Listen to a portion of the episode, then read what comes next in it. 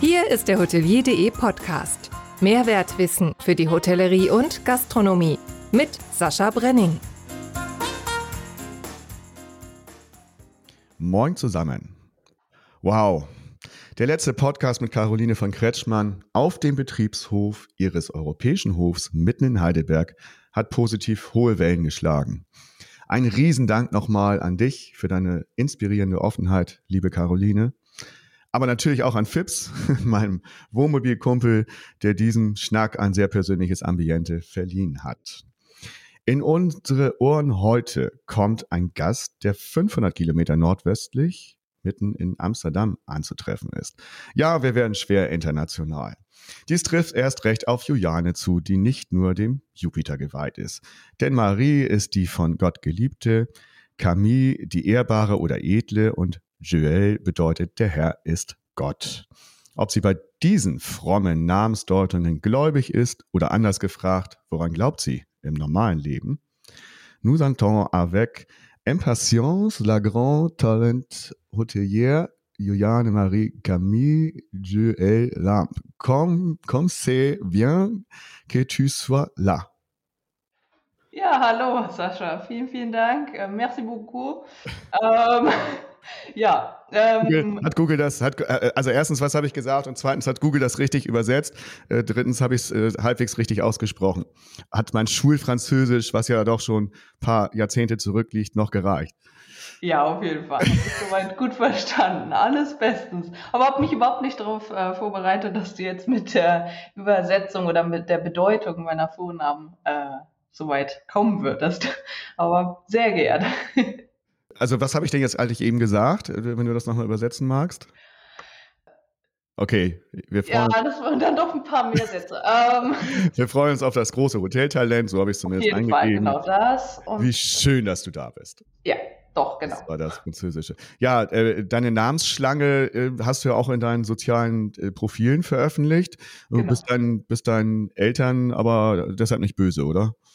Nein, ganz im Gegenteil. Ähm, genau, meine Mutter ist Französin ähm, und ähm, genau, ich bin halt zweisprachig aufgewachsen und ich finde das, finde das super wichtig, dass man auch äh, sozusagen seine, ja, im Grunde seine Herkunft oder im Grunde auch seiner, seiner Spra Zweisprachigkeit im Grunde auch gerecht wird. Und äh, ja, ich mag sehr, sehr, sehr gerne meine Vornamen und die haben auch eine Bedeutung, weil diese ähm, Vornamen ähm, sind ja auch äh, sozusagen Familie äh, im Grunde äh, behaftet, ähm, genau, von meiner, äh, von meiner Tante oder von meiner Oma. Da trage ich die sehr, sehr, sehr gern und äh, ja.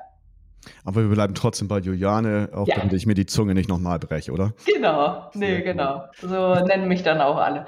Sehr schön. Bevor wir richtig loslegen, joyeux anniversaire zu deinem heutigen 26. Ehrentag, liebe Juliane. Vielen, vielen Dank und äh, dir natürlich auch, Sascha. Ähm, alles, alles Gute zum Geburtstag. Das ist der äh, schöne Key heute. Wir haben beide Geburtstag und das habe ich natürlich zum Anlass genommen, heute den Podcast zu machen. Normalerweise mache ich äh, an meinem Geburtstag ein bisschen auf Ruhe. Aber das, mhm. das konnte ich mir hier entgehen lassen und wo du jetzt auch Zeit hattest, habe ich mich auch sehr drüber gefreut. Und ja, ist auch eine schöne Story, oder? Auf jeden Fall. Nee, das ist der, der reine Zufall, aber ähm, ein sehr, sehr, sehr toller Moment, äh, toller Hype tolles Highlight dann von auch vom Podcast. Ja, absolut. Hast du schon was Schönes geschenkt bekommen? Nee, tatsächlich nicht. Das ist, das ist sozusagen in Anführungsstrichen der Nachteil, wenn man jetzt im Ausland lebt. Aber ähm, auf jeden Fall, meine Mutter kommt nächste Woche und äh, dann feiern wir das auf jeden Fall nach. Also da muss man sich keine Sorgen machen. Und nachher bin ich am, bin ich dann wieder am Campus und ähm, genau, dann werde ich nochmal mit ein, zwei Klassenkameraden auf jeden Fall auch mal was Nettes machen. Sehr schön. Ich habe äh, schon eine Flasche Eierlikör bekommen, das äh, passt und erinnert mich übrigens sehr, schöne Grüße, Teil 1 an David Friedemann Hennig, mit dem ich ja einen Podcast mal gemacht habe im FIPS, oder wo ich ihn zu seinem Geburtstag auch Eierlikör mitgebracht habe und den wir dann während des Podcasts schön ausgetrunken haben. Und außerdem habe ich schöne warme Socken bekommen. Oh, das ist auch richtig gut. Da freue ich mich oh. schon. Und ist ja vielleicht nicht das Letzte, was ich bekomme, aber schon viele, viele Glückwünsche heute. Dafür jetzt schon mal danke. Und wir sind ja erst am Anfang des Tages. Ja, schön, Geburtstagskind. Dann wollen wir mal ein bisschen gucken. Du bist ja zweisprachig, hast du schon gesagt. Genau. Ähm, Deine Mutter ist Französin, dein Vater ist entsprechend Deutscher. Genau, der ist sogar Hamburger. Also, Hamburger. Ja, ja ganz genau. Ist in Rissen äh, aufgewachsen und ja. äh, ich bin, ich habe dann eben bis jetzt, bevor ich den, äh, bevor ich hier mein Studium begonnen habe, äh, habe dann auch in Wedel gewohnt, bei, bei Rissen. Im Grunde ist es eine Station weiter, wenn ja. man äh, das so sieht. Kenne es, ja. kenne es gut. Kennst du ja wahrscheinlich. Ja, ja, das ist schon weiter weg von uns. Also Luftlinie, ja. Luftlinie geht direkt gegenüber sozusagen, aber wir ja, müssen ja außenrum genau. fahren, wenn die Schiffe nicht fahren oder die Fähren nicht fahren. Ja. Um, ähm, du bist da ja aufgewachsen, Wedel im schönen Norden, komplett. Bist du hier? Genau, also geboren? ich bin äh, in Hamburg geboren tatsächlich ja. und habe bis äh, zu meinen zwei Jahren äh, im Grunde auch dort gewohnt, bis dann im Grunde mein Bruder auf die Welt kam oder mehr oder weniger kurz bevor mein Bruder auf die Welt gekommen ist, sind wir dann nach Wedel umgezogen. Ähm, war dann damals noch ein Neubaugebiet und ähm, nee und habe dann jetzt im Grunde bis zu diesem Sommer auch dort gelebt. Es ist sehr schön dort. Bin auch gerne wieder dort, wenn ich Semesterferien habe. Ja. Mhm. Ja, es fühlt sich wirklich wie Heimat an. Ja, schön. Ja, ist ja auch Randbezirk, man ist ja auch sehr grün da und man ist ja auch ganz schnell in der Stadt, aber auch wieder aus der Stadt raus. Also das passt ganz gut da, ne? Ganz genau. Man ist dann wirklich, äh, das ist ja noch die Let letzte Station ähm, im Grunde mit der S-Bahn ja, und äh, dann noch gut angebunden. Ähm, nee, und dann ist man in kein, also 40 Minuten ist man dann auch schon am Jungfernstieg. Also ähm, das sind dann relativ kurze Wege. Wenn die Bahnen dann auch pünktlich fahren ja, und nicht ausfallen. Das ist noch was anderes. Wollten wir jetzt gar nicht erwähnen, ja, leider. also, also, theoretisch 40 genau. Minuten. Genau, Praktisch richtig. manchmal nicht. Genau, wo, liegt, wo liegt denn äh, von deiner Mutter die Wurzeln in Frankreich? Genau, also meine Mutter ist ähm, im, äh, in der in einem äh, in der Banlieue von ähm, Paris aufgewachsen, okay. ähm, um genau zu sein in Sartrouville mhm. und ähm, hat dann im Grunde dort im Grunde ihre Kindheit und auch ihre Jugendzeit verbracht und hat äh, dann ursprünglich hatte sie dann auch Tourismus studiert an der mhm. Sorbonne und wollte dann im Grunde ihre Deutschkenntnisse ähm, noch weiter verbessern, weil ähm, Genau, weil das eben sehr gefragt war, äh, vor allem damals Französisch-Deutsch, äh, nochmal sehr interessant und dann auch unterschiedlichen Unternehmen auch, äh, zum Beispiel auch bei der Übersetzung zu helfen und so weiter und so fort, weil das sind diese zwei Schienen, ähm, die meine Mutter im Grunde auch gegangen ist und dann äh, wollte sie ursprünglich nur in Deutschland als Au-pair-Mädchen äh, arbeiten und äh, hat dann über äh, drei Ecken im Grunde über den dem Mann, der im Grunde sie beauftragt hat, für, äh, als, um, um als Au-pair-Mädchen zu arbeiten, ähm, sind, äh, hat er gefragt, ja, ähm, könntest du, wärst du denn interessiert, ähm, während, äh, während meine Kollegin dann im Mutterschutz ist, dass du dann mal im Grunde diese Zeit überbrückst und dann eben da anpackst? Und äh, meiner Mutter hat es dort gut gefallen. Und über diese Firma, äh, das war dann damals bei, ähm, ich glaube, das war bei GL oder so. Auf jeden Fall, meine Mut mein Vater arbeitet in, äh, arbeitete, bis er jetzt in Rente gegangen ist, mhm. ähm, in, äh, in Schifffahrt. Und äh, genau, das war dann ein Unternehmen, das dann ähm, im Grunde um die, für die Vermietung ähm, von ähm, Containern äh, gearbeitet hat. Und da hat meine Mutter eben angepackt und äh, da haben sie sich drüber kennengelernt. Und genau, meine Mutter ist, äh, um es kurz zu fassen, nicht zurückgegangen nach Frankreich, wie das ursprünglich geplant war, nach eben ein, zwei Jahren sondern der Romantik wegen hier geblieben. Genau, man kennt Dinge, das ist so ein Klassiker, äh, ja. man kennt das ja. ja. Nee, aber äh, genau, und meine Mutter ist im Grunde 91 eben äh, sozusagen äh, nach Deutschland gekehrt, also meine Mutter ist schon relativ lange jetzt äh, in Deutschland und spricht ein fantastisches Eng äh, Deutsch. Und inzwischen auch Englisch, aber nee, genau. Also das, um das kurz zu fassen. Genau, mein Vater ist eben in Rissen aufgewachsen und hat dann im Grunde nicht so gro den großen Bogen geschlagen, ist dann mal über Bremen gegangen äh, fürs Studium, aber ist dann doch in Norddeutschland geblieben. Genau. Du hast nach deinem, nach deinem Abitur hast du ja. Bundesfreiwilligendienst äh, abgeleistet. Äh, genau. An, an, der gleichen, an der ehemaligen Grundschule, wo du halt selbst zur Schule gegangen bist.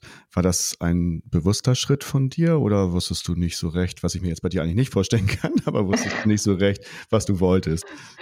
Genau, also ähm, genau nach also 2016 äh, habe ich eben mein Bundesfreiwilligendienst gemacht. Das ist richtig auf den Punkt gebracht. Ähm, das habe ich eben bewusst gemacht. Erstens, weil ich auf jeden Fall ähm, sehen wollte, äh, inwieweit ich genau, inwieweit ich mit Menschen gut arbeiten kann, äh, mhm. unterschiedlichen Hintergrunds und äh, genau ähm, Alters, Herkunft und so weiter und so fort.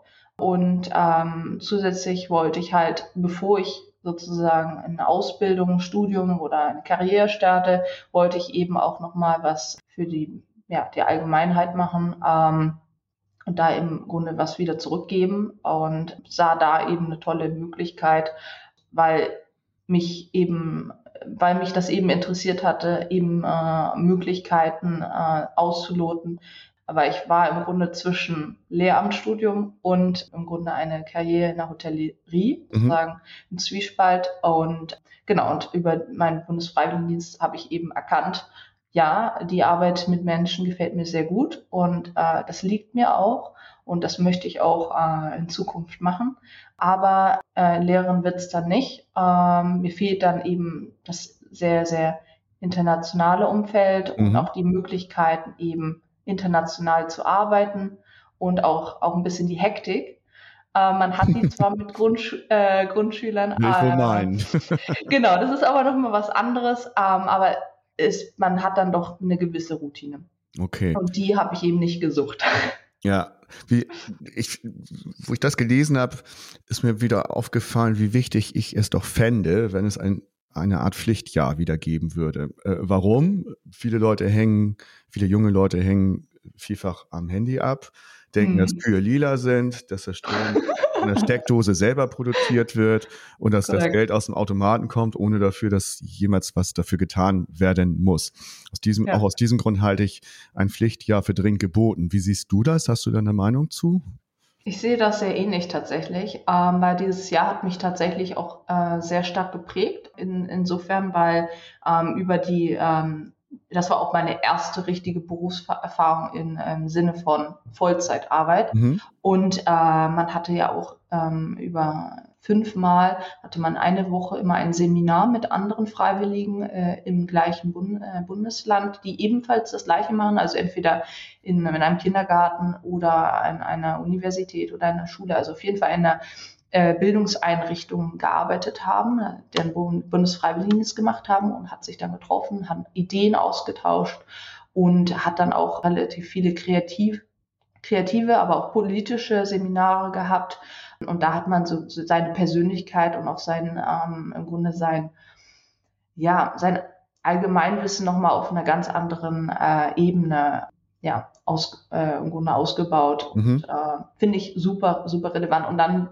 wird einem auch sehr schnell klar, das hat also nicht nur einen Vorteil, weil man für sich selbst erkennt, wo sind meine Stärken, wo sind meine Schwächen, äh, eventuell auch eine berufliche Richtung äh, im Grunde ausloten kann. Mhm. Aber man kann eben auch äh, sich mit anderen Gleichaltrigen verbinden und äh, eben noch weiter was lernen, was man in der Schule so in dem Rahmen nicht gelernt hat. Also da habe ich nochmal persönlich, vor allem im Bereich der Soft Skills, nochmal äh, viel dazu gelernt. Also super. wir gehen, also wir gehen für das Pflichtjahr auf die Straße.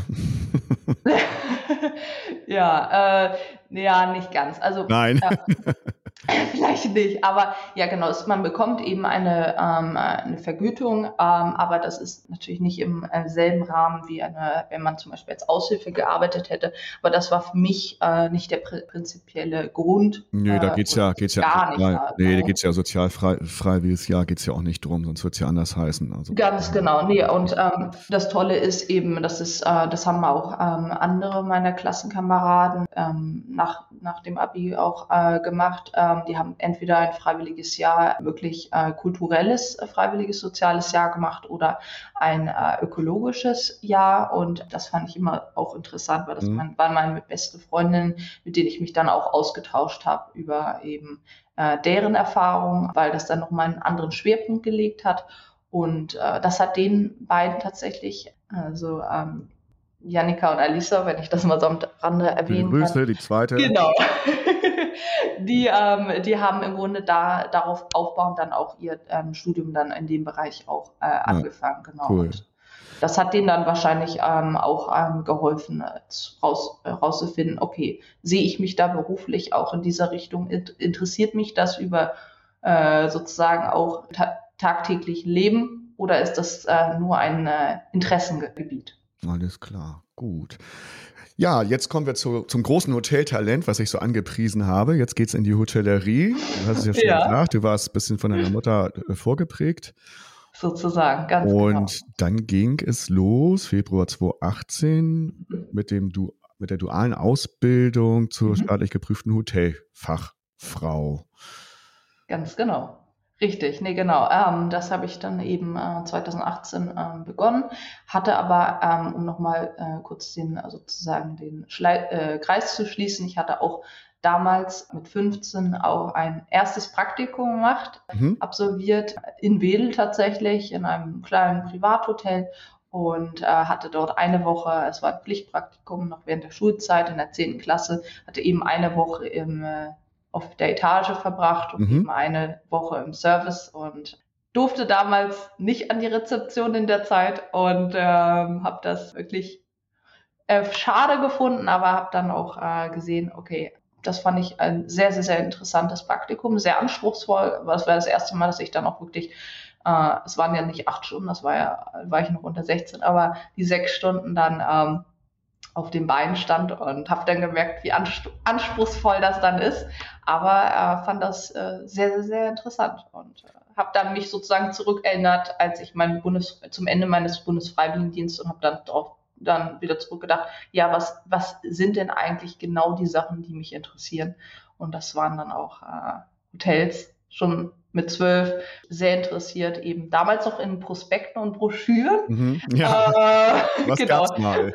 Das war jetzt noch eine ganz andere, äh, ähm, ganz andere Area. Ähm, äh, genau, eher Ah, ja, Area. Ja. ja, mit dem Englischen, ja, egal. Ja, da, das haben wir gemeinsam. genau. Hat ja auch immer über englische Begriffe. Das ist immer ein bisschen, naja, ist nicht schlimm. Stolpert nicht alleine. ein bisschen drüber. Nee, aber das, äh, das hatte mich schon immer damals äh, gefesselt. Ähm, da habe ich immer sozusagen auch ein bisschen geträumt, muss ich auch an der Stelle sagen. So, vor allem mit äh, eben Kreuzfahrtschiffen oder eben auch so ähm, Komplettreisen, äh, All-Inclusive-Reisen äh, in die Türkei, so dieses Resort und so weiter und so fort.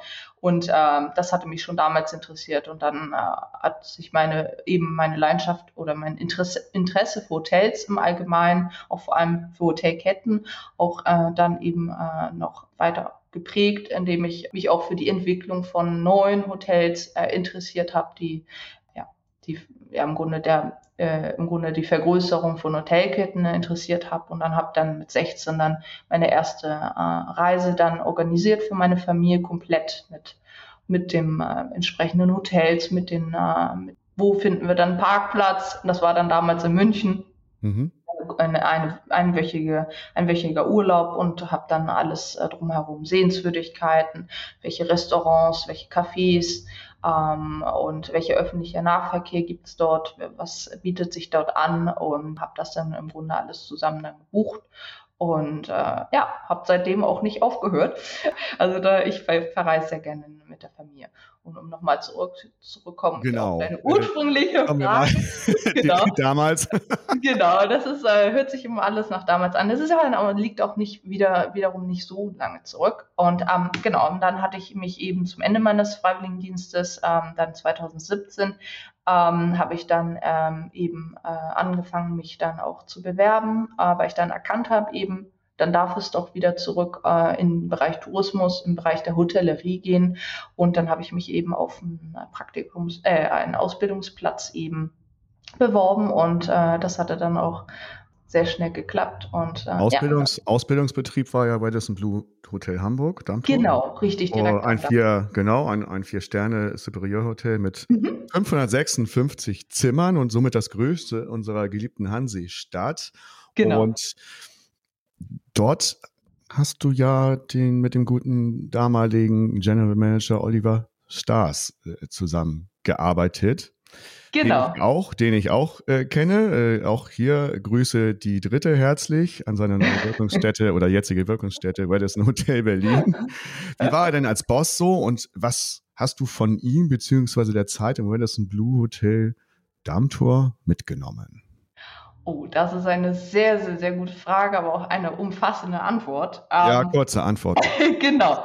Ich versuche mich kurz zu halten. ähm, genau, also die, die erste Ausbildungszeit, also im Grunde die ersten anderthalb Jahre, waren tatsächlich unter, Le unter der Leitung von Oliver Staes und die zweite von Guido Bailey, genau, der dann aus Abu Dhabi dann äh, zurückkam. Und ähm, Nee, das fand ich äh, super. Ich erinnere mich tatsächlich auch an einen Moment, obwohl das auch wieder super, zwei Momente, obwohl es wieder super lange zurückliegt. Ein sehr prägender Moment war mein, mein, äh, der Tag im Grunde vor meinem ersten Ausbildungstag.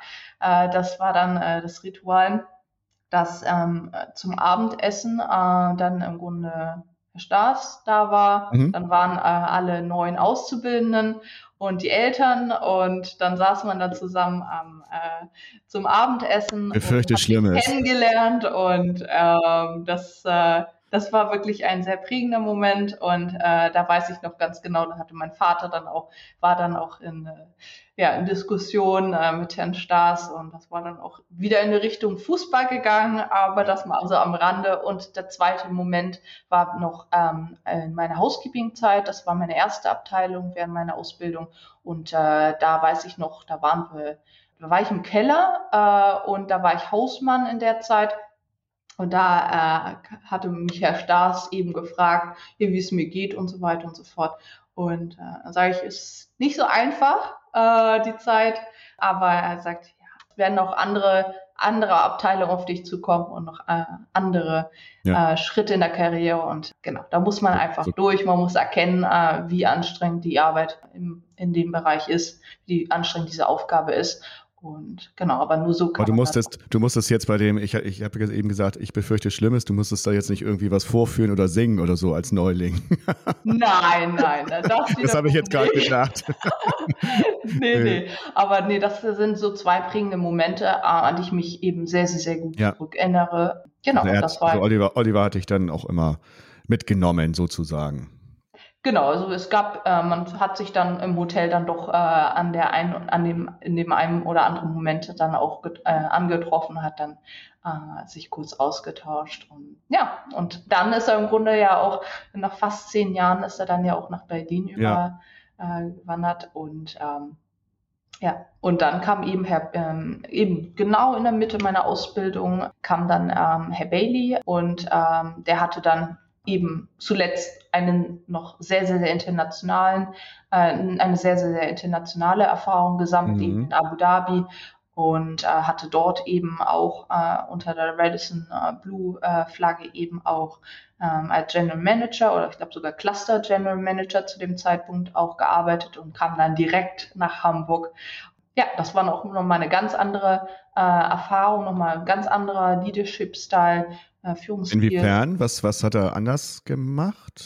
Ja, ähm, ich denke, dadurch, dass ähm, das äh, in einem sehr internationalen äh, Umfeld gearbeitet hat und auch englisch geprägt war, muss ich sagen, dass das ein Verhältnis, vor allem während der Pandemiezeit, dann noch mal noch größer, also das Verhältnis war dann noch mal enger in Anführungsstrichen. Mhm. Äh, man hat sich dann doch noch mal, weil das Team eben dann kleiner war, weil dann waren im Grunde sehr viele Auszubildenden äh, während der äh, Lockdown-Zeit äh, vorhanden. Dann hat man auch wöchentliche Meetings gehabt und hat den Stand der Dinge im Grunde äh, ein bisschen erklärt.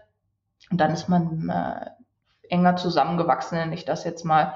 Ähm, also es war noch mal eine ganz andere Erfahrung, äh, weil eben ja wenn man eben, äh, ja, man hat sich zwar äh, gesiezt, aber ich kann es nicht erklären. Es ist, äh, ist nochmal was anderes, wenn man dann, äh, wenn man eben in englischer Sprache äh, bis zuletzt mhm. äh, eben äh, genau gearbeitet hat. Das, das, da wächst man irgendwie nochmal anders zusammen. Aber die Pandemiezeit vor allem hat dann eben im Grunde, da hat man sich ein bisschen persönlicher kennengelernt, mhm. weil das man die, die Möglichkeiten da auch dazu hatte. Ja. Klar, logisch.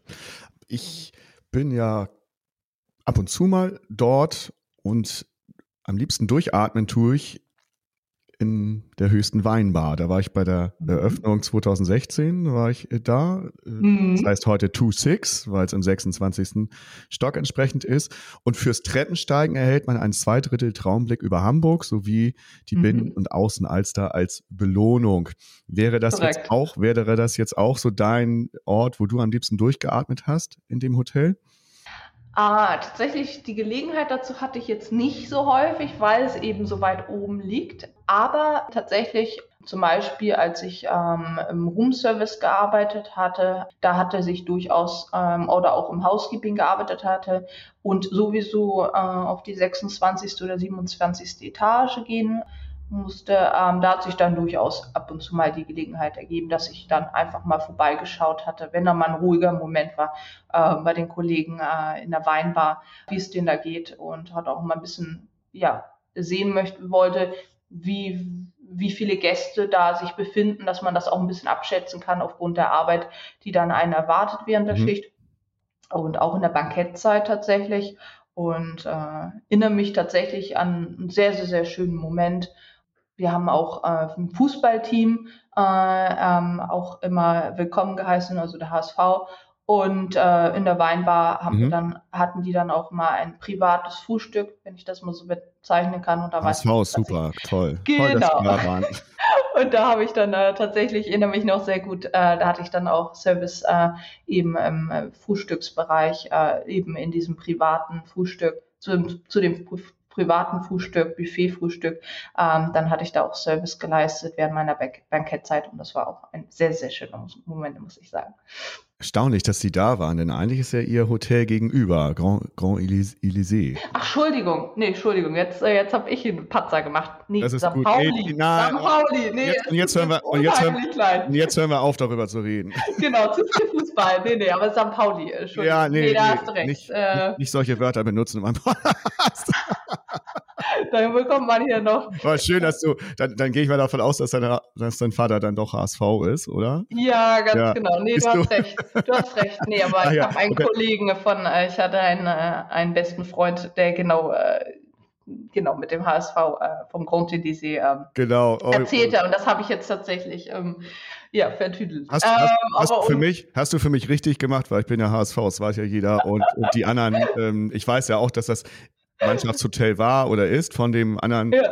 Verein da äh, aus der. Ne, ähm, mhm. so, aber so. schön, haben wir, das, haben wir das auch klar gemacht? Ja, genau. Nee, das war, das war tatsächlich mein Fehler. Nee, das stimmt. Äh, ich nee, bin nicht so gut. Fußball interessiert, deswegen. Ähm, aber du hast recht. Äh, ist ja schön, dass dein Vater dich dass dein Vater so einen Einfluss auf dich hat, dass du das dann gesagt hast. ja, sagen wir mal so. Aber eigentlich tatsächlich erinnere, mich, erinnere ich mich, ja, stimmt, es gab ja äh, einen speziellen Toaster mit St. Pauli-Zeichen drauf, der dann auch ein St. Pauli-Motiv dann auch äh, im Grunde kreiert hat auf den Toasts. Äh, Nee, Ach, genau, hast du recht. Da, da war ja was. Da wird sich ja Christian von Rumor sehr freuen. Äh, herzliche Grüße, die vierte an ihn jetzt mal kurz nebenbei. Und jetzt gehen wir schnell von diesem ja. Thema weg. Ja, ganz genau. Wir gehen mal, wir gehen mal zum, zur nächsten Station, nämlich The Westin Hamburg. Ganz genau. Das ist wurde am 4. November 2016 als Paradepferd von Westin in Deutschland eröffnet und mhm. ist zu einem weiteren Wahrzeichen Hamburgs beziehungsweise in einem weiteren Wahrzeichen Hamburgs, der Elbphilharmonie, eröffnet worden. Genau. Da warst du dann als Reservation Agent mhm. äh, tätig. Und wir, wir, hatten ja vorher über äh, Oliver Stars unter anderem mhm. gesprochen und die ja. Direktorin im Westen Hamburg, Mad Madeline Marx, mhm. ist ja auch so sehr bekannt. Was zeichnet mhm. denn sie als Direktorin besonders aus? Oh ja, äh, das ist oh, eines ja. meiner Lieblingsthemen tatsächlich, weil ähm, das, äh, das ist wirklich eine tolle, ich blicke auf diese Zeit, auch das, die liegt ja wie gesagt nicht so lange nee. zurück, aber auf die blicke ich sehr, sehr, sehr gut zurück. Max ist wirklich eine sehr, sehr besondere GM. Nicht nur, weil sie wirklich sehr interessiert ist an den einzelnen Mitarbeitern, also sie ist auch an den äh, an größeren Teilen der, des Onboardings. Äh, bei mir waren das zwei Tage auch dabei und äh, hat dann auch wirklich direkt sich interessiert, äh, alle Namen äh, zu merken. Mhm. Und war sehr erstaunt, dass ich dann im Grunde nach diesen, äh, einer, äh, nach diesen Einführungstagen im Grunde, äh, als ich in der, in der Abteilung saß, äh, dann direkt auch schon mit meinem Namen, also meinem Vornamen, dann auch mhm. angesprochen wurde. Und ja, bin sehr, sehr, sehr stark beeindruckt, weil hat auch schon mal ein sehr gutes Gedächtnis äh, an der Stelle und mhm. äh, das macht es nochmal besonders aus, weil äh, Frau Marx eben jeden Morgen oder über den Tag, je nachdem, wann die, äh, wann die Kollegen eben angefangen haben, über den Tag geht sie durch alle Abteilungen und äh, grüßt jeden Einzelnen, den sie dort antreffen kann. Und äh, sofern das zeitlich äh, sich einrichten lässt, so von unserer Seite als auch von ihrer Seite, dann kommt sie dann auch nochmal ins äh, persönliche Gespräch, wie es einem dann geht und äh, was einen erwartet und so weiter. Und mhm. äh, auch während der Mittagspause sitzt man in der Kantine zusammen oder Mitarbeiterrestaurant, bei uns mit direktem Elbblick, auch mit dem Balkon. Und ähm, kann man genau. ja auch mal machen, ne?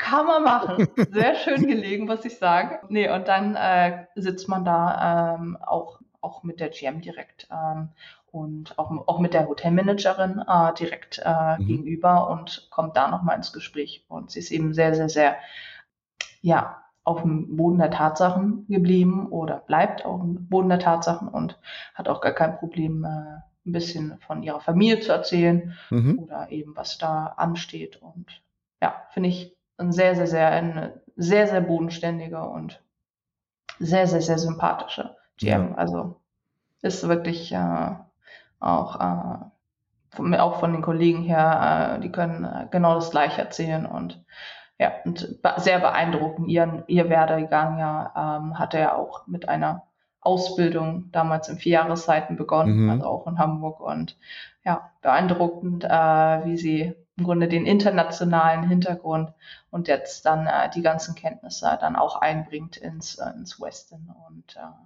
bin auch sehr beeindruckt vom Western im Allgemeinen. Ja. Äh, nicht nur, weil es ein Flagship-Hotel äh, äh, ist in, in Deutschland, sondern auch nur noch die Besonderheit eben in einem, in dem Wahrzeichen Hamburgs, aber vor allem, weil circa 70 Prozent aller Führungskräfte im Western Hamburg eben auch weiblich sind, was eine mhm. absolute bisher absolute, leider absolute äh, Seltenheit ist. Und dann ist die eben die Hotelmanagerin und eben auch die äh, General Managerin, aber viele der Abteilungsleiter ebenfalls weiblich und es bringt nochmal eine ganz andere Dynamik äh, ins Hotel und das hat mir sehr, sehr gut gefallen. Das war mhm. was ganz Besonderes muss aber trotzdem die Ehre der Männer verteidigen. Also 50-50 fände ich im Rahmen der Gleichberechtigung besser.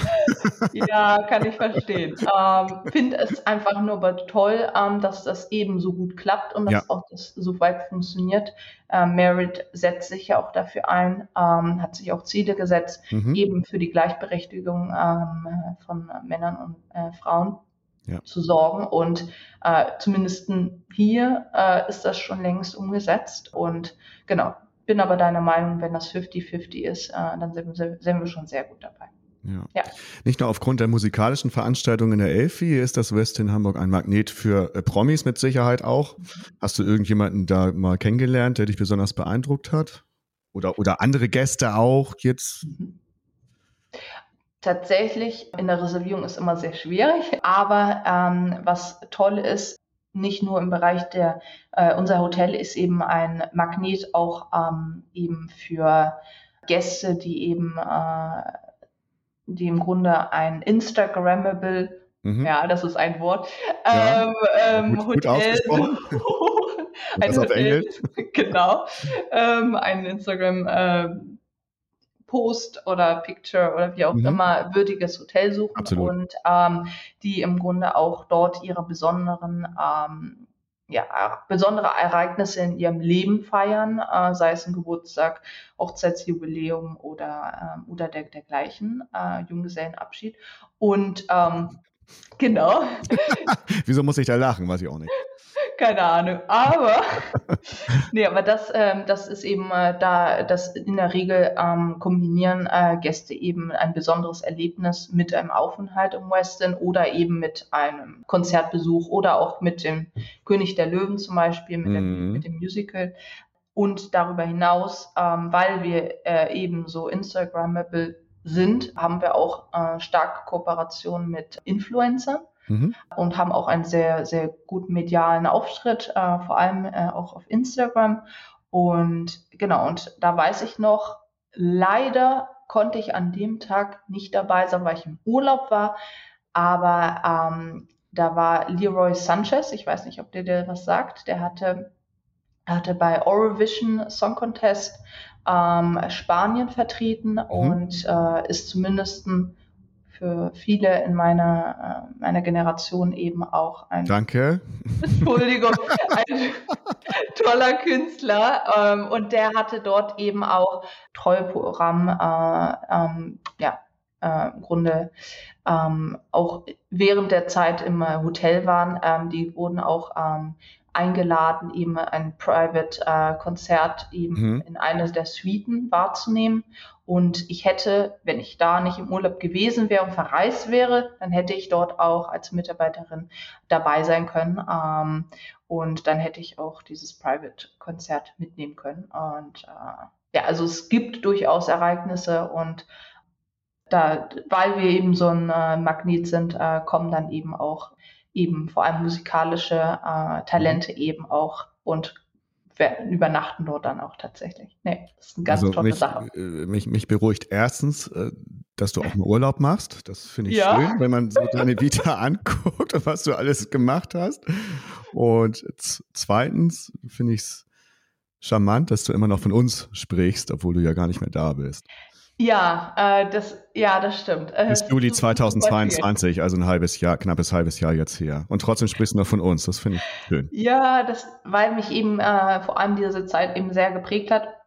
Ich blicke darauf eben super zurück. Ähm, es war super schwierig, mich dann auch von den Kollegen zu verabschieden und vom mhm. Hotel, äh, weil es eben ein sehr besonderer Platz ist, eben nicht nur für Gäste, ähm, sondern ähm, eben auch oder finde ich vor allem aus Mitarbeiterperspektive. Ähm, aber ich wollte mich weiterbilden und insofern äh, bin ich sehr froh. Äh, aber in der Tat äh, ist das vielleicht noch so, ist das noch diese sehr, sehr, sehr starke Bindung zu meinem letzten Arbeitsplatz, meiner letzten Station. Ähm, genau, weil ich dann auch mit den Kollegen noch ähm, sehr, sehr guten Kontakt und ähm, sehr engen Kontakt geblieben bin Schön. oder bleibe. So, und jetzt sind wir in, in der Niederlande, in Amsterdam. Jein, äh, wir sind tatsächlich in Den Haag. Ähm, genau, ich hatte genau meinen Sommerkurs äh, diesen Sommer im Juli bis August. Viereinhalb Wochen hatte ich in Amsterdam, am Amsterdam ah, Campus von okay. Hotel, genau, von mhm. Hotel Scooby Hague verbracht.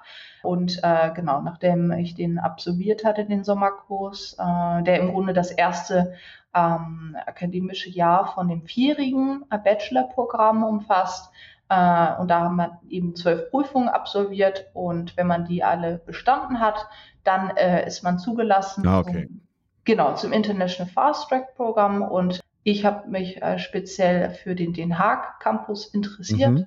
Das ist ja auch Flagship. Äh, ist aber auch Niederlande äh, zu meiner Ehrenrettung.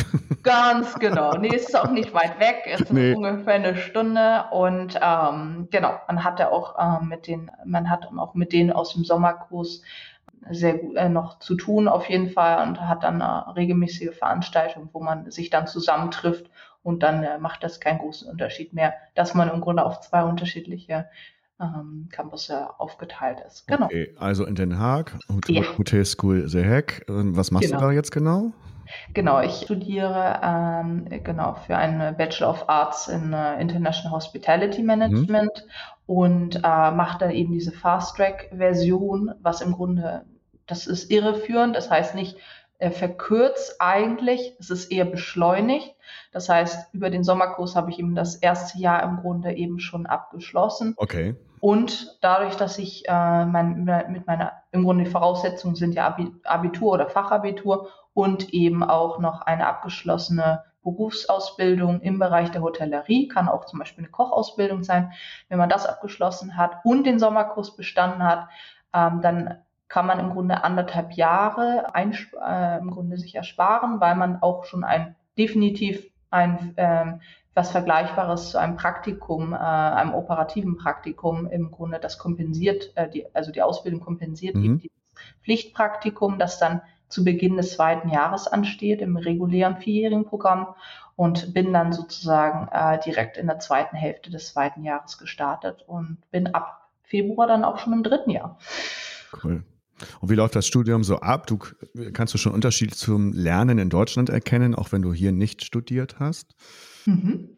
Auf jeden Fall. Ähm, ich sehe große Unterschiede, vor allem weil ich, ich bin ja nicht auf eine internationale Schule gegangen oder habe zwar im Hotelumfeld äh, international gearbeitet, aber nicht im Ausland und äh, sehe dann doch schon große Unterschiede ähm, in puncto eben erstens, dass alles natürlich auf Englisch ist mhm. und ähm, sehe auch vor allem großen Unterschied in den ähm, in dem Lehrpersonal die Dozenten, äh, die Professoren, äh, die haben ein sehr viel engeres Verhältnis zu den äh, Studenten. Also ganz kurz, wir vergleichen das jetzt nur noch mal zur Erklärung ja. ähm, zur staatlich geprüften Hotelfachfrau bei der Handelskammer Hamburg. Ne? Das vergleichen wir jetzt äh, ein bisschen quer mit, mit dem, was du jetzt machst. Ne? Genau, ne? also ähm, ich hatte zwar in meiner, genau, meiner Berufsschulzeit ähm, hatte ich hatte ich ja immer sechswöchige, sechs, sechswöchige Blöcke zweimal im Jahr gehabt über die drei Jahre hinweg. Und genau, da hatte man auch kleine Klassen und hatte auch ein gutes Verhältnis, also zumindest kann ich aus meiner Erfahrung sprechen, gutes Verhältnis äh, zu den Berufsschullehrern. Aber das ist nochmal eine ganz andere Ges äh, Geschichte, wenn man das vergleicht äh, in den Niederlanden, jetzt zumindest an der Hotelschool wie Heck, dadurch, dass man, äh, ja, dass es im Englischen ja nicht wirklich das Siezen gibt, auch wenn man ja. die Professoren entsprechend mit dem Nachnamen anspricht, ähm, das, das eliminiert eine Barriere. Und ähm, es gibt ja auch kein, kein Innen und kein Sternchen und so. Genau, genau, das gibt es natürlich auch nicht, ganz genau. Ändern muss man dann nicht. Ähm, nee, da hast du recht. Und äh, nee, das Tolle ist eben, dass man, man kann wir, die sind eben auf einem Techn im, Te te im, technischen Bereich eben sehr, sehr fortgeschritten. Also ja. wir benutzen sehr viel Smartboards und der weiteren mhm. und äh, arbeiten im Grunde auch viel mit äh, Microsoft Teams. Äh, darüber werden dann auch Dateien hochgeladen und ausgetauscht und genau, das ist dann auch eine, äh, auch eine Plattform, wo man dann eben auch, man kann natürlich auch über E-Mails gehen, aber da kann man eben eine relativ schnell äh, zeitnahe Rückmeldung bekommen von den einzelnen Professoren. Und was vergleichbar ist, ist sind äh, die Klassengrößen tatsächlich. Im, äh, also für die Fremdsprachen sieht das nochmal ein bisschen anders aus. Da sind die Klassen sogar noch ein bisschen kleiner. Da sprechen wir von ungefähr zwölf Teilnehmern. Für die Vorlesung und dann für die äh, Workshops ähm, sind, ist man dann äh, circa 24. Aber für den Rest der, der, der Kurse ist man dann ungefähr in der Klassengröße von 20 bis mhm. 24 Teilnehmern, was eben für eine Universität natürlich super Vorteil, Vorteile ja. bringt, dass man dann ein sehr, sehr, sehr gutes und persönliches Verhältnis eben hat, was ich dann eben vergleichen kann damit mit meiner Berufsschulzeit, was, mhm. was echt toll ist. Ich sehe darin wirklich nur Vorteile und ja, genau. Okay. Und äh, musst du Musst du nebenbei arbeiten oder arbeitest du freiwillig nebenbei oder gehört es zum Studium dazu? Ähm, genau, also das Studium äh, erfordert überhaupt keine ähm, nebenberufliche äh, Tätigkeit. Okay. Auf lange Sicht sehe ich da auf jeden Fall ähm, Vorteil, wenn ich da mich entweder in der, äh, an der Hotelschool wie Hague einbringe. Da gibt es genug ähm, Möglichkeiten, sei es eben einem bestimmten Komitee beizutreten oder eben auch als äh, äh, Werkstudent, also Student Assistant, wie man das äh, bezeichnet, eben tätig zu sein, also entweder im operativen Bereich oder eben auch für bestimmte Kurse. Und äh, das ist etwas, was ich auf jeden Fall anstrebe. Aktuell muss ich mich noch ein bisschen reinfuchsen, ähm, wie das hier alles abläuft. Und ähm, aber das ist auf jeden Fall sind die Möglichkeiten sind auf jeden Fall da, äh, sich dann eben nochmal weiterzubilden oder ja im Grunde beruflich weiterzubilden oder persönlich weiterzubilden auf jeden Fall. Okay. Die Lieblingsbürokratie. Haben wir vorher drüber gesprochen? Genau, korrekt. Und, äh, da, da habe ich sehr aufgehorcht, weil ich meckere ja viel über die Bürokratie in Deutschland. Äh, wie sieht es denn mit der Bürokratie in den Niederlanden aus? Ja, äh, erstaunlicherweise dachte ich, dass Deutschland im Grunde schon sehr, sehr, sehr bürokratisch ist. Aber ich muss sagen, vor allem für jemanden, der eben nicht aus dem, den Niederlanden kommt mhm. oder dort noch nie gelebt hat, ist das nochmal um eine Ecke bürokratischer, wenn man das so. Um Gottes Willen. Ja, äh, wenn man das so zusammenfassen kann. Äh, das fängt damit an, wenn man keine BSN-Nummer, ich äh, erkläre das gleich, hat, äh, dann kann man im Grunde wenig anstellen. Also diese mhm. BSN-Nummer ist im Grunde die, mh, mm, die Bürgernummer oder die ja, Staatsbürgerschaftsnummer, mhm. äh, wenn man halt Bürger einer Stadt ist äh, in den Niederlanden und ohne diese Nummer kannst du nichts Großartiges machen. Also kannst kein Bankkonto eröffnen, kannst im Grunde nicht wirklich was machen. Du ja. kannst ähm, du brauchst auch dafür, das ist ein bisschen so wie ein Teufelskreis, wenn du keine Wohnadresse hier hast, dann kannst du dich, kannst du dich auch nicht uh, um eine BSN-Nummer bewerben, kannst die nicht ähm, erhalten. Und wenn du diese BSN-Nummer also wenn du im Grunde dann nicht äh, im Grunde hier einen Wohnsitz hast, äh, den du anmelden kannst, weil der, der, der ist, ist ja nochmal verschärft worden, äh, so für bestimmte Wohnungen mhm. ist limitiert auf ein oder zwei Bewohner. Äh, und wenn du also nicht sozusagen offiziell da an der Adresse leben kannst, dann kannst du dich eben nicht äh, entsprechend um eine BSN-Nummer ähm, bewerben. Und wenn du diese BSN-Nummer nicht hast, dann kannst du entsprechend äh, weitere äh, wichtige Schritte wie zum Beispiel auch Krankenkasse oder eben Bankkonto nicht eröffnen und so weiter. Und das zieht sich dann im Grunde über sämtliche andere administrative, bürokratische Bereiche und ist es kompliziert. Aber wenn man endlich eine Wohnung hat wie hast du den Teufelskreis jetzt durchbrochen? Genau, den habe ich glücklicherweise endlich durchbrochen. Ich habe eine Wohnung und dadurch konnte ich dann die weiteren Schritte machen, wie zum mhm. Beispiel, dass ich mich um ein Housing Permit, nennt sich das, das ist nochmal etwas, was eingeführt wurde vor kurzer Zeit, äh, ich glaube ein, zwei Jahren, wo im Grunde eben, äh, wo im Grunde auch reguliert wird, dass eben äh, nur ein bis zwei Haushalte eben in einem, äh, in einem, in einer Wohnung oder in einem Haus leben können.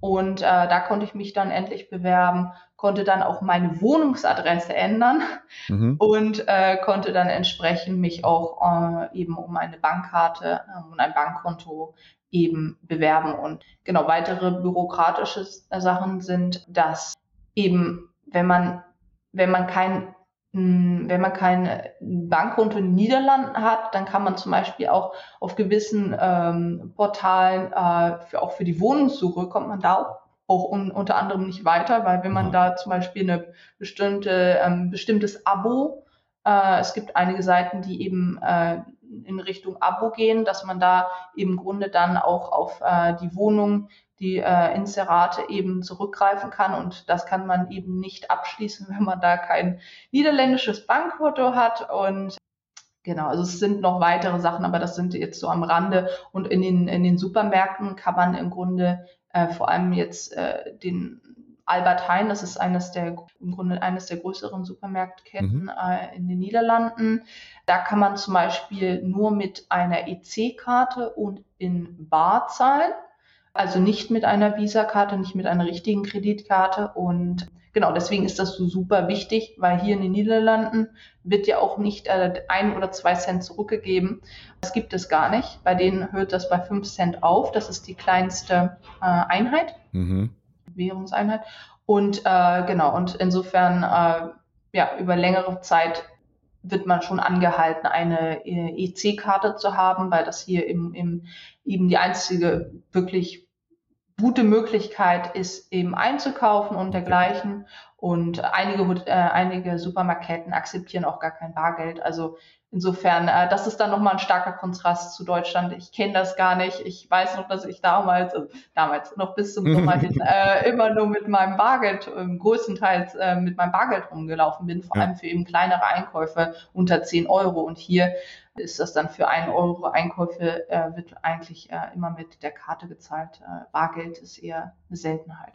Ja. Wir Deutschen sind ja auch bekannt dafür, dass wir das Bargeld sehr lieben, auch aus äh, historischen Gründen Ja, auf mir, jeden Fall. Mir fällt's, mir fällt's, ich mache auch viel mit, mit Karte, aber mir fällt's äh, trotzdem auch, ich möchte auf das Bargeld auch irgendwie nicht verzichten. Aber wir werden sehen, wie es weitergeht. Und wir Ja. lernen daraus tatsächlich, in Deutschland ist es weniger schlecht in puncto Bürokratie, zumindest in einigen Teilen, als in Genau. Niederlande. Ja, genau. Ich will es wirklich nicht äh, schlecht reden. Es Nein. hat auch wirklich seine Gründe, äh, dass man wirklich dann auch registriert ist, dass man wirklich auch Bürger ist. Äh, in dem Sinne, das hat also hat schon seine Hintergründe, aber für diejenigen, vor allem eben für Expats, für Menschen, die auch vor allem die Studenten jetzt, die eben noch auf der Suche einer Wohnung sind und keine Möglichkeit haben, sich zu registrieren in, als Bürger in den Niederlanden, da kannst du eben weitere Sachen nicht machen und äh, das ist super schwierig und das ist ein bisschen wie ein Teufelskreis. Äh, das wird einem nicht einfach gemacht und ähm, ja, das ist dann auch wirklich sehr knallhart. Wenn du das nicht hast, dann kannst du das nicht machen und so weiter. Ich habe das in Deutschland nicht so wahrgenommen, auch wenn ich nicht im Grunde nicht der Ausländer war, dann das, äh, der dann in den äh, in Deutschland ankommen musste, aber Ja. Ich kann mir das nicht vorstellen, dass es, dass es äh, in den Deutschland äh, sch- schwieriger ist als in den Niederlanden. Ganz im Gegenteil. Ja, Das jetzt habe ich auch. Fürs ja- Leben gelernt. Du bist ja auch im Kreis viel. drin, von daher ist das alles okay. So, jetzt kommen wir zum nächsten Tier. Die Überraschungsfrage. Ja, die kommt von jemandem, mal gucken, kleines Ratespiel. Die kommt Okay. von jemandem, der in einem LinkedIn-Kommentar zu deinem erworbenen eCornell Hotel Revenue Man- Management Zert- Zertifikat meinte, du bist eine Inspiration für jeden jungen Menschen, der etwas aus sich machen will. Herzlichen Glückwunsch. Kannst du dich erinnern, Ja. wer das war? Ich kann mich sehr gut dran erinnern. Ich äh, bin leider mit den ähm, Namen nicht so gut unterwegs, aber ich weiß, dass er definitiv äh, zuletzt jetzt im, ich glaube in Düsseldorf, Breitenbach Sehr gut, Hof angefangen hat. sehr Ich gut. glaube ein Chef de Rang, Ja. wenn ich mich nicht täuscht. Du näherst Und dich. der hatte, ähm, er hatte noch zuletzt auf, ähm, auf der, ich glaube, MS2 Europa, ich glaube, auf jeden Fall auf dem Kreuzfahrtschiff war er zwei Jahre unterwegs in der Soweit Welt. habe ich, und soweit habe ich jetzt nicht nachgeguckt, aber es stimmt, Adrian Stano. ja, Adrian, genau. Ich wusste, du, den, kam jetzt gerade nicht auf den Namen, aber ich wusste ganz genau, von Das war sehr gut. sprechen. Ja, ja, das war konnte ihn beschreiben. So. schön. Er hat eine Frage, äh, die ich auch aufgeschrieben hatte. Ja. Neben dem, was wir jetzt schon von dir wissen, sage ich nur 171 Bescheinigungen und Zertifikate bei LinkedIn. Bitteschön. Hallo liebe Juliane und hallo lieber Sascha. Ich hoffe wirklich sehr, dass ihr eine schöne Zeit jetzt gerade zusammen hattet, habt und dass ihr eine schöne, informative und vor allem auch spaßige Folge des Podcastes drehen konntet. Genau, ich habe eine kleine Frage vorbereitet und zwar würde ich ganz gerne wissen, wer hat dich dazu inspiriert, so viel zu leisten? Ich meine, du hast wirklich ein ganz, ganz klares Ziel vor Augen, was wirklich sehr, sehr bemerkenswert ist. Und du gibst ähm, aktuell mehr als 110 Prozent. Wer hat dich dazu inspiriert? Woher nimmst du die Motivation? Das wäre meine Frage. Liebe Julian, lieber Sascha, ich wünsche euch alles Gute. Bis dann. Jo, 100, Ja. mehr als 110 Prozent. Das ist auch eine tolle. Rechnung. Aber Oha. kannst mal sehen. So, Ja, auf jeden Fall vielen, vielen Dank an Adrian. Ähm, liebe, liebe Grüße zurück. Jetzt kann ich auch endlich äh, das einordnen nach Düsseldorf und nicht einfach irgendwo auf der Welt. Ja. Ähm, äh, genau. Vielen, vielen Dank für die Frage auf jeden Fall. Auch eine sehr komplexe Frage wieder. Ich denke in erster Linie tatsächlich, ähm, meine Mutter ist tatsächlich ein großes Vorbild für mich. mhm. Sie ist sehr, sehr, sehr zielstrebig, sehr, sehr ehrgeizig. Das hat sie mir auf jeden Fall auch schon in sehr, sehr, sehr jungen Jahren im Grunde ähm, vermittelt. In der Grundschulzeit, da war ich schon sehr, sehr, sehr engagiert und habe dann auch sehr, sehr, sehr lange an meinen Hausaufgaben gesessen. Habe dann auch, glaube ich, diese, diese perfektionistischen Aspekte Mhm. äh, auch schon damals, habe dann auch wieder alles wegradiert und habe dann nochmal meine ganzen Buchstaben gezeichnet und meine Zahlen. Ich wollte es wirklich perfekt haben. Ähm, das habe ich äh, wirklich relativ äh, zeitnah auch die auch das Bild eben für ja, Perfektion oder eben auch noch mehr zu versuchen, mehr zu leisten, auch zu sehen, ja, man muss sich nicht damit genügen, man kann noch mehr aus sich machen. Und äh, ja, diesen Ehrgeiz, äh, auch von meinem Vater tatsächlich, das ist jetzt nicht nur von meiner Mutter, die wollten auch äh, uns, also mein Bruder und mir, auch die Möglichkeiten geben, im Grunde unseren eigenen beruflichen Zielen, die zu verfolgen und genau hat, haben uns jetzt nicht in eine bestimmte Richtung äh, gezwä äh, gezwängt, mein, obwohl mein Bruder und ich äh, die gleiche Ausgangslage haben. Wir haben beide ein Sprachprofil besucht, äh, auch an derselben, äh, am selben Gymnasium und haben im Grunde dasselbe Abitur abgeschlossen. Mein, Bruder, mein Bruder ist jetzt in, in, der technischen Informatik seit vier mhm. Jahren, studiert er dort und hat also im Grunde direkt nach seinem Abitur äh, angefangen zu studieren. Und bei mir, äh, man hat mich äh, überhaupt nicht da gedrängt, in eine Richtung zu gehen, die ich nicht möchte, sei es direkt ein Studium zu beginnen, wenn mir das nicht liegt. Ja, genau. Und hat, haben mich immer unterstützt, unterstützen mich jetzt zum Beispiel auch finanziell für mein Studium und auch für meine Wohnung und so weiter. Also das ist, ähm, das ist, da bin ich auch super dankbar. Genau, haben mir aber auch immer gesagt, deswegen möchten meine Eltern auch, dass ich mich in der erster Linie jetzt auf mein Studium fokussiere und mich nicht ablenke mit einer Suche eines einer, einer weiteren Tätigkeit nebenbei, wenn ich, äh, wenn ich der Meinung bin, äh, dass ich jetzt mich erstmal fokussieren muss, erstmal ankommen muss mhm. und äh, möchten halt das Beste für mich und oder für uns und äh, ja unterstützen uns, wo sie auch können, äh, emotional, äh, ja finanziell und so weiter und so fort. Und äh, ja, persönlich habe ich eben äh, schon während meiner, meines Aus, meiner Ausbildung eben äh, mit, mit meiner Ausbildung auf jeden Fall äh, wusste ich ganz klar, dass ich, äh, dass ich eine Führungskraft werden möchte, eine international agierende Führungskraft in der, in der Branche werden mhm. möchte, in der Hospitality-Branche.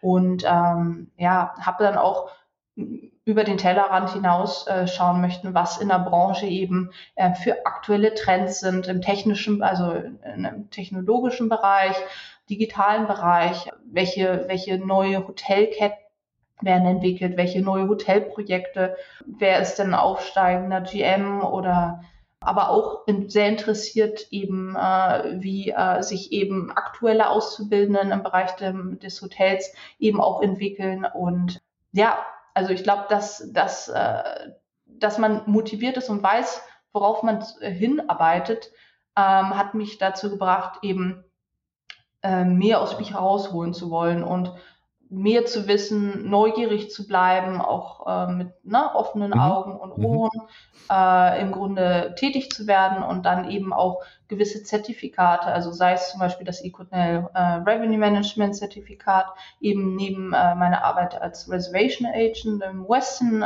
Hamburg eben zu erwerben oder eben weitere LinkedIn-Zertifikate und das bringt einen super voran, persönlich, aber auch ne, dass man bestimmte Methoden kennenlernt und auch weiß, ne, wie die zum Beispiel äh, Teams führen, äh, diese ganzen Tutorials, mhm. ganzen Videos, also in unterschiedliche Richtungen zu gehen und eben das Beste aus sich rausholen zu können.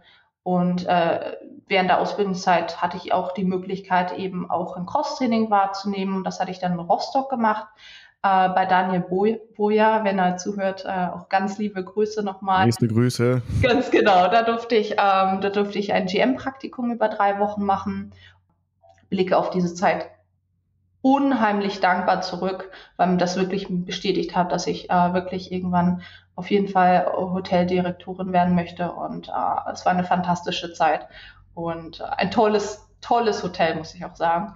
Äh, nicht nur aufgrund der Lage, sondern auch wegen der, des Teams und auch von einem wirklich sehr, sehr, sehr hohen äh, Qualitätsstandard.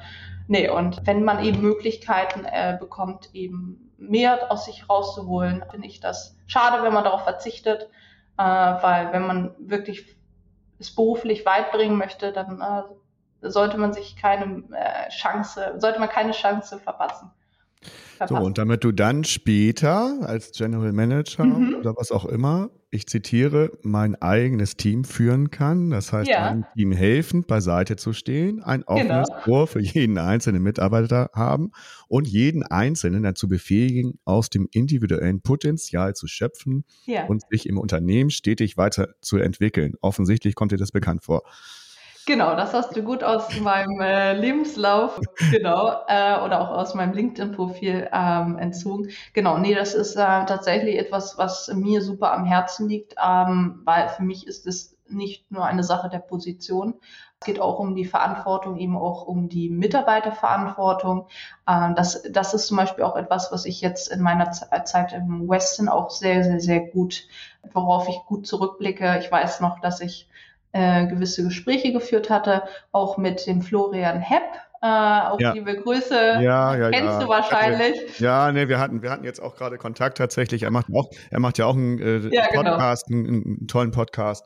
Und äh, wir hatten auch Kontakt schon und wir wollen wohl auch mal einen zusammen machen, ne, Florian? Schauen ah, wir mal. okay, nee, wunderbar. Nee, genau, und ähm, der, der ist ja äh, noch ein paar Jahre älter als ich und äh, ist ja Director of ähm, Sales und mhm. ähm, mit dem hatte ich dann auch, äh, wir sitzen im, war, saßen. Ich saßen, immer noch. Mit mir, ich weiß, es so ist schön. schwierig. Es ist so, nein, das ist aber schön. Ich finde es gut. Äh, ich saß dann auch, eine, als ich in der Reservierung gearbeitet habe, saß ich dann auch zusammen mit dem Sales Marketing Team in einem, in einem Büro beim direkten Übergang und äh, genau und äh, wenn es äh, wenn sich das ergeben hat äh, sei es zu Beginn der Schicht beispielsweise als er kam. Und äh, genau er sehr er super äh, Florian ist super interessiert eben an an äh, auch an jungen Kollegen auch auf aufstrebenden mhm. äh, Hoteltalenten. Und genau und da hatten wir dann auch über sämtliche Themen gesprochen. Und äh, genau und das ging dann auch im Bereich der eben der Nachwuchsförderung und äh, das ist auch für mich ein super interessantes Thema und finde ich auch super, super wichtig. Das wird wahnsinnig unterschätzt mhm. und äh, da bin ich auch deswegen auch, auch nicht nur auf LinkedIn aktiv, deswegen versuche ich auch über LinkedIn eben äh, mich äh, zu informieren, äh, okay. wie aktuelle Auszubildenden oder auch gerade Berufs Einsteiger, ähm, wie sie sich fühlen, ob sie vielleicht auch ein bisschen Unterstützung brauchen, ein paar Tipps oder dann so weiter, weil ich da diese Zeit ja selbst äh, hinter mir habe oder gerade dabei bin, hinter mir zu haben. Und äh, wenn ich da Tipps auf den Weg geben kann, wie die äh, das Beste aus deren Ausbildungszeit machen können oder auch danach, in welche, welche Richtungen, welche Richtungen sie ausloten können, finde ich das super wichtig und äh, das wird auf jeden Fall etwas sein, was ich in meiner beruflichen Karriere auf jeden Fall beherzigen möchte. Ich möchte auf jeden Fall da engagieren und auch äh, nah sozusagen an den Talenten bleiben, auch wenn ich dann im Grunde dann äh, mit der Zeit dann auch andere Positionen einnehmen werde, möchte ich dann trotzdem an den Wurzeln bleiben, im Grunde am Nachwuchstalent und unterstützt, wo ich nur kann, sei es mit Tipps, Karrierentipps oder eben äh, mit persönlichen Gesprächen. Und äh, das ist etwas, was mich, was, was mir super am Herzen liegt und ja, und das ist hoffentlich etwas, was ich beibehalten kann. Bleibt die Freude der letzten Zeit, hatten wir auch drüber gesprochen und da hast du auch was sehr Schönes. Ganz genau, richtig. Äh, das ist etwas, was ich jetzt vor zwei Tagen ähm, eben erfahren habe. Und ich bin unheimlich dankbar und super, super äh, froh. Ich, hab, äh, ich bin ähm, zum YHS äh, 2023, das ist ähm, Young Hospital Hospitality Summit, bin ich jetzt ähm, eingeladen worden. Ich werde zusammen mit einem, einem anderen ähm, Co-Delegate, äh, wie das auf Englisch heißt, mhm. werde ich ähm, Hotel Scooby Hague vertreten ähm, im März am Campus ähm, Lausanne von der École Hôtelière de Lausanne. Und dort werden über 80 äh, renommierte Hospitality Business Schools vertreten sein, da zum Beispiel auch die, äh, auch die Hotelfachschule Heidelberg, ähm, okay. aber auch, UI, äh, auch Cornell University zum Beispiel. Und ähm, wir werden dann äh, im Grunde ähm, äh, während dann äh, drei, drei bis vier Tagen werden wir dann im März im Grunde Keynote-Speeches äh, hören von wirklich den C-Level-Leadern, äh, Führungskräften der Welt äh, aus der Branche, aber auch zum Beispiel an äh, ähm, im Grunde auch wo Berührungspunkte mit der Hospitality-Branche sind, auch im technischen Bereich, Technologiebereich, ähm, digitalen Bereich. Äh, und da werden eben die größten Führungskräfte, CEO, Vice President und so weiter von eben Hotelketten, aber auch äh, anderen, auch, auch von STR zum Beispiel, vor, äh, ver, vertreten sein und die werden eben Keynote-Speeches halten. In der Zeit äh, wird es eine Challenge geben für uns, für uns Kandidaten, Delegates. wo wir im Grunde ähm, innerhalb von, ich glaube, 24 Stunden müssen wir eine Herausforderung annehmen, müssen dann eine innovative ähm, eine innovative Lösung finden in Teams, aber Teams nicht mit dem, mit dem, von dem, von dem Vertreter aus dem, aus derselben, äh, von derselben Universität, sondern eben, wir werden zusammengemixt mit mit, das ist das Interessante, mit allen, äh, mit allen äh, möglichen über 80 äh, Vertretern und werden dann, äh, werden dann, in, werden dann Teams zusammenbilden und äh, werden dann diese Challenge eben äh, antreten und müssen das dann in ein oder zwei Minuten äh, dann auch auf den Punkt bringen, präsentieren und äh, diejenigen, die dann, das, die Teams, die dann, äh, die dann am meisten überzeugt haben, dürfen dann die volle Präsentation, ich glaube in Länge von 15 Minuten halten und dann ist eben auch äh, im Grunde ne, eine, Aus, äh, eine Auszeichnung während der Zeit. Aber es ist auch eine sehr, sehr, sehr gute Möglichkeit, eben zu netzwerken. Ja. Weil man nicht jeden Tag mit zum Beispiel Anthony äh, Buono oder mit, äh, ne, mit den äh, CEO von äh, Four Seasons oder mit von Marriott International zusammensitzt. Und äh, kann man persönlich nochmal in Kontakt treten und eben auch mit eben mit Studenten aus allen möglichen Universitäten im Bereich Hospitality Management äh, der Welt. Du sitzt okay. eben nicht jeden Tag mit jemandem von eben äh, na, aus Hongkong oder aus äh, den USA zusammen, sondern das ist eine sehr, sehr, sehr gute Möglichkeit. Und ich freue mich wahnsinnig. Sagt Juliane Marie Camille Joel Lamp. Ganz genau. Ähm, ich wünsche dir dabei viel Erfolg. Ich wünsche dir für deine weitere Karriere, für die du ja so viel tust und die wirklich Punkt für Punkt vorbereitest. Alles Beste, denke, wir werden da noch einiges von dir hören und wünsche dir auch, das kann ich jetzt nicht so beurteilen, du bist ja, brennst ja dafür, du bist sehr auch mit Humor dabei und so. Trotzdem wünsche ich dir auch, dass du neben dem Ganzen auch noch Spaß hast. Mhm. Ja. das ja, gehört ja auch dazu, dass man, dass man nicht, nicht nur das alles macht, wobei du das ja nun voll lebst. Das ist in Ordnung. Aber da hoffe ich, wünsche ich dir einfach, dass du da auch bei anderen Sachen noch Spaß hast. Und danke dir für deine Zeit. Das war ein wahres Hoteltalent und ja, wünsche dir noch einen schönen Geburtstag. Ich danke dir viel, vielmals für die Einladung, Sascha. Ich freue mich, dass es jetzt auch geklappt hat. Ja, an dem ganz besonderen Tag jetzt. Allerdings. Genau, das wird auf jeden Fall gut in Erinnerung bleiben. Nee, äh, vielen, vielen Dank ähm, für unsere, unsere Podcast-Folge, für, für, das interessante Gespräch und auch die super interessante Frage, die, die interessanten Fragen, die mir, mir, mir gestellt wurden. Ja, und ich werde auf jeden Fall weiterhin äh, genau für die Branche brennen und ähm, eben äh, genau nach meinem Studium auf jeden Fall weiter durchstarten und äh, genau, ja. habe im Grunde meine Passion und meine, also meine Leidenschaft gefunden und sehe darin auch meine Berufung. Also insofern, das, äh, das passt alles. Sehr schön. Alles Gute und tschüss. Tschüss, danke. Der Hotelier.de Podcast. Mehrwertwissen für die Hotellerie und Gastronomie. Keine weitere Ausgabe verpassen. Und jetzt auf www.hotelier.de/podcast abonnieren.